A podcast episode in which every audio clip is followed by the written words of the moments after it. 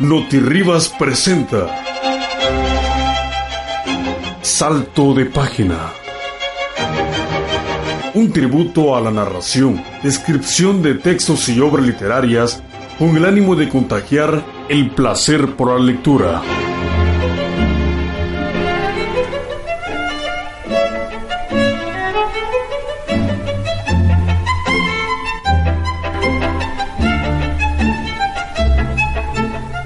Tal, don Arcadio, queridos amigos? Buenas noches. Ya se siente el ambiente de fiesta por las calles de nuestra ciudad con el Festival de la Cultura Maya 2013, que ayer arrancó con el extraordinario concierto de Filipa Giordano, antecedido por la típica Yucalpetén, la orquesta jaranera y el ballet folclórico de las misiones culturales, Agua y Miel, la Sinfónica Juvenil, Carlos Tello, estatuas vivientes y danzantes que se extendían por la calle 60 hasta la Plaza Grande. Así que siguiendo esa algarabía que nos trae el festival, llenándonos de orgullo por todo lo que hemos recibido de la cultura maya, bien vale la pena acercarse a la palabra que aún se escribe en nuestros días por manos de los escritores mayas. Por ejemplo, está Briseida Cuevas, esta extraordinaria poeta de nuestro vecino estado de Campeche, Noche de Eclipse. Hija mía, préndete los alfileres en la ropa, ponte la panteleta roja, bebe del agua con que se lavó el metate, para que mamá luna no deje su mancha en el cuerpo de tu retoño cuando te raspa. Noche de eclipse, noche en que los perros tatuaron con sus ladridos el silencio, noche de gemidos de caracoles, cuando la gente corría porque habían comido a mamá luna. En Kushantan, voz viva del Mayab, podemos encontrar una muestra representativa de estos escritores mayas contemporáneos. Son cinco discos compactos y un libro editados como un homenaje a la palabra, a la narrativa, la poesía y el teatro autóctono del pueblo maya. Encontramos, por supuesto, las voces de Briseida Cuevas, Wildernaín Villegas Carrillo, Waldemar Notzek, Feliciano Sánchez Chan, maestro de escritores mayas en Yucatán, que nos canta el silencio de las piedras.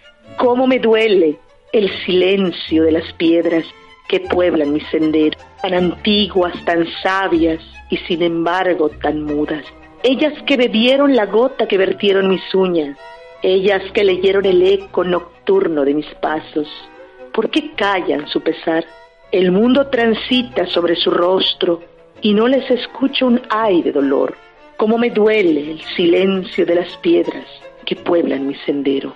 Voz Viva del Mayab es una puerta de entrada para conservar la tradición oral de los mayas que no podemos dejar de leer en estos días, en los que también se da la oportunidad de compartir las historias y leyendas de nuestros abuelos, como el relato de Isaac Carrillo Can, Lluvia Nocturna, y aquí un fragmento.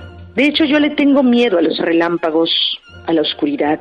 Además tenía la ropa empapada, iba corriendo, internándome en las entrañas del monte. Temía mucho a perderme, ya que nunca había ido solo y menos cuando sentía que la noche me devoraba. Señores del monte, dije con la voz agitada, cuídenme, cuiden también a la pobre de mi madre que se quedó sola. Al llegar al lugar donde se resguardaba mi papá, le di la noticia y no supimos de nosotros al volver. Nos olvidamos por completo de todas las cosas. Quizá recibimos fuerzas o quizá la distancia de la milpa se hizo corta. Cuando llegamos a la choza, vimos salir de ahí a la marrana necia, pero no le dimos importancia. Lo único que queríamos era ver a mi madre. En cuanto a la intrusa, tan pronto nos vio, huyó hacia lo oscuro del monte, haciendo ruido sucio con el choque de sus pechos. Cuando encendí la vela, ahí estaba la pobre de mi madre, acostada en su hamaca, llena de gusanos y moscas verdes. Noté que lo último que vomitó era como trozos de carbón. Aquella noche imploramos a todos los dioses conducir la travesía del espíritu de mi madre. Mi papá y yo fuimos al patio y cavamos ahí una tumba para ella.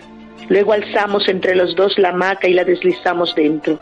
No hubo tiempo para velar su cuerpo. Crack, crack, crack, crack. Se oía el canto que le hacían los sapos. A nosotros, con tanto llanto, no nos fue posible cantar nada.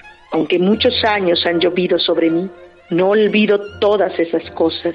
Hay ocasiones en las que despierto sobresaltado porque alguien pasa debajo de la hamaca y carga mi cuerpo. En pesadillas veo cómo lentamente la marrana se transforma en mujer, pero ¿qué importa? en las gotas de lluvia, oigo la voz de mi madre y dice que vendrá por mí. Pero mientras pasa la lluvia, meso en la hamaca mi alma para distraerla de los miedos que la acechan. Díganme si no es verdad que todos tenemos una historia de pichanes que contar.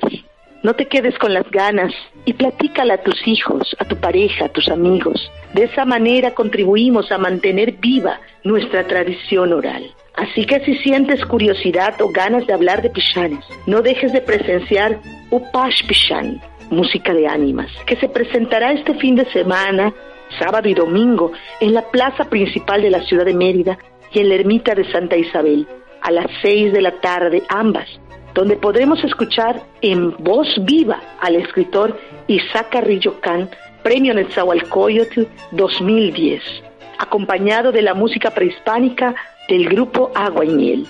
Pues bien amigos, consulten en el Facebook Biblioteca Básica de Yucatán las actividades que la unidad editorial de la Secretaría de Educación tiene para ti en este Festival Internacional de la Cultura Maya 2013. Verás que habrá oportunidad de ver, escuchar y leer sobre nuestra literatura yucateca y maya en este festival que apenas empieza. Les saluda como cada viernes Verónica García Rodríguez y nos vemos y escuchamos en el próximo Salto de Página. La próxima semana, este espacio estará dispuesto para transmitir el placer por la lectura. Rivas presentó Salto de Página.